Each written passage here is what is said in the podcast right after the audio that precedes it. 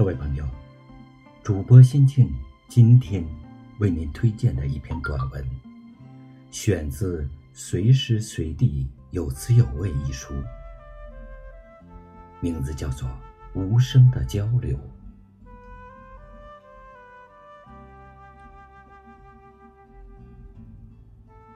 朋友从意大利带回一个摩卡壶，说每天都要在家煮咖啡。我很奇怪，她从不喝咖啡，而且她丈夫胃病很严重，根本不能喝咖啡。她笑笑说：“我丈夫在国外待过几年，非常喜欢咖啡，每天都喝。现在因为身体状况不能再喝了，但我知道他喜欢。”所以，每天煮一小壶，让他闻闻香味就好。他说：“家里每天飘着咖啡的香味，在这样的氛围里，大家根本不用多言，都很放松。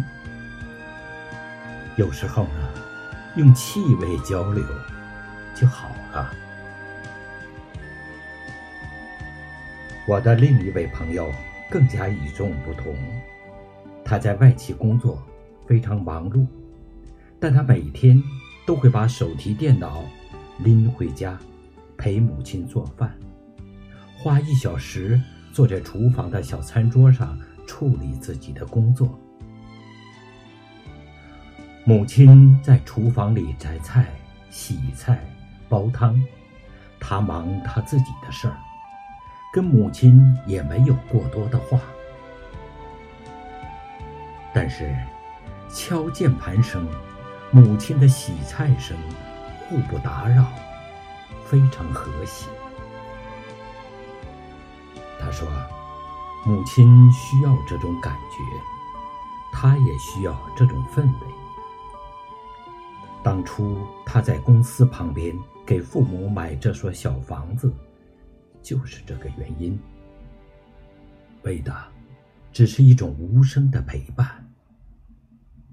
有时啊，他饭都来不及吃，但是这种氛围真的挺好。